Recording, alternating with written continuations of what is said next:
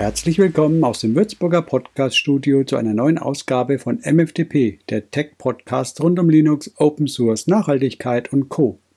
Heute mit dem Thema Ist Linux Mint die beste Linux-Distribution?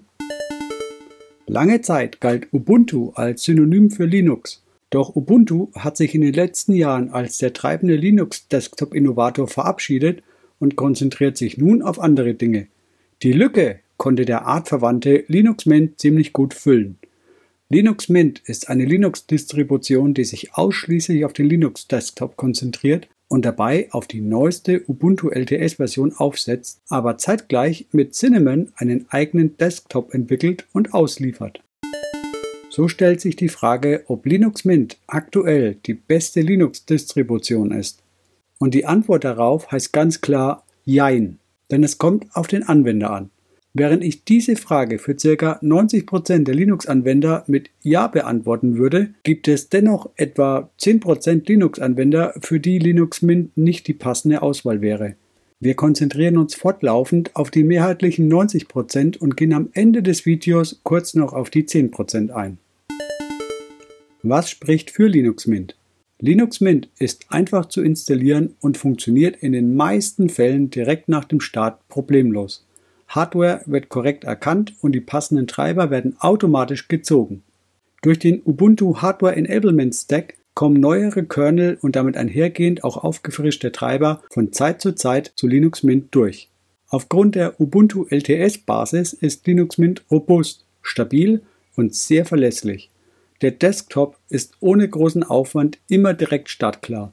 Auch Ruhezustand, also Notebook mal zuklappen und zum späteren Zeitpunkt weitermachen, funktioniert auf einem Großteil der aktuellen Notebook-Hardware recht klaglos. Auch die Akkulaufzeiten sind mittlerweile sehr brauchbar unter Linux. Die Energieverwaltung durch den Linux-Kernel hat in den letzten Jahren spürbare Verbesserungen erfahren, von der natürlich auch Linux Mint profitiert. Das Softwareangebot unter Linux Mint ist sehr breit und hier profitiert man von der Ubuntu-Basis. Das Snap-Containerformat wird boykottiert und stattdessen wird die Flatpak-Integration hier großartig realisiert.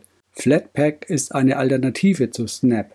Als Entwickler erhaltet ihr aktuelle Schnittstellen und Komponenten direkt aufgrund der Ubuntu-Basis.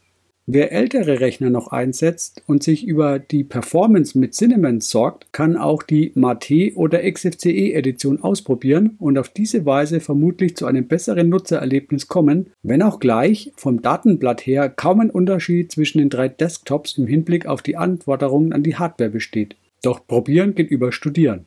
Die Vorteile könnte man wie folgt zusammenfassen. Einfache Installation, geringer Wartungsaufwand, hohe Zuverlässigkeit, Beständigkeit und die volle Einsatzfähigkeit. Hier geht es ausschließlich um den Desktop, nicht Server, nicht irgendwelche Raspberry Images oder dergleichen, sondern 100% Fokus auf den Linux Desktop. Das macht Linux Mint großartig in meinen Augen, sowohl für Anfänger als auch für Profis. Wenn ihr eine stressfreie Linux-Distribution sucht, die klaglos ihren Dienst verrichtet, seid ihr bei Linux Mint an der richtigen Adresse, egal ob blutiger Neueinsteiger oder altgedienter Recke. Kommen wir zu den 10% und somit für wen Linux Mint nichts ist. Nun erwähnte ich eingehend, dass 90% mit Mint gut und 10% mit Mint nicht gut fahren dürften. Stellt sich also die Frage, für wen ist Linux Mint nichts hier kann man den Sack recht schnell zumachen, denn wenn du dein System selbst aufbauen möchtest im Sinne eines minimalen Systems, dann ist Mint der falsche Ansatz. Gleichermaßen gibt es Anwender, die mit dem Prinzip der LTS-Versionen, also stabile Software, aufgrund mehr oder minder eingefrorener Softwarestände ein Problem haben und stets die neueste Software und die neuesten Pakete haben möchten. Das ist die Zielgruppe von rollenden Linux-Distributionen wie zum Beispiel OpenSUSE Tumbleweed, Solus, Arch oder Manjaro. Zu allerletzt könnten auch noch Anwender unterwegs sein, die weder mit Cinnamon, XFCE oder Mate zurechtkommen. Hier bestünde zum Beispiel die Möglichkeit, GNOME aus den Ubuntu-Paketquellen nachzuinstallieren im Bedarfsfall. Die meisten Anwender können bedenkenlos zum Mint greifen, denn die meisten wechseln vermutlich, weil sie sich um ihre Privatsphäre und Daten unter anderen Betriebssystemen Sorgen machen und sich an der Stelle mehr Kontrolle wünschen. Das sind alles völlig legitime Gründe und hier kann Linux Mint Abhilfe schaffen in Verbindung mit einem anwenderfreundlichen Desktop. In diesem Sinne kann man festhalten, dass es das eine Linux nicht gibt, sondern viele sogenannte Linux-Distributionen, die alle verschiedene Zwecke verfolgen.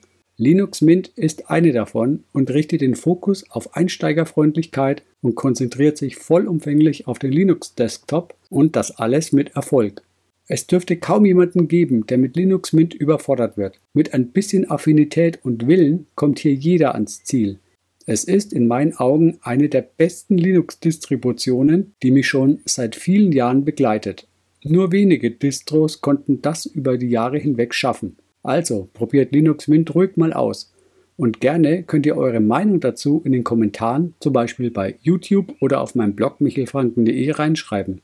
Wer mit Linux Mint nicht klarkommt, kann auch einmal Elementary OS oder Ubuntu ausprobieren. Die Auswahl ist nahezu unbegrenzt das ist zugleich der Fluch und der Segen im Linux-Lager. Das war die heutige MFTP-Ausgabe. Anregungen oder Ideen gerne per Mail an podcast.michelfranken.de. Vielen Dank für die freundliche Aufmerksamkeit und bis zur nächsten Ausgabe. Servus aus Würzburg.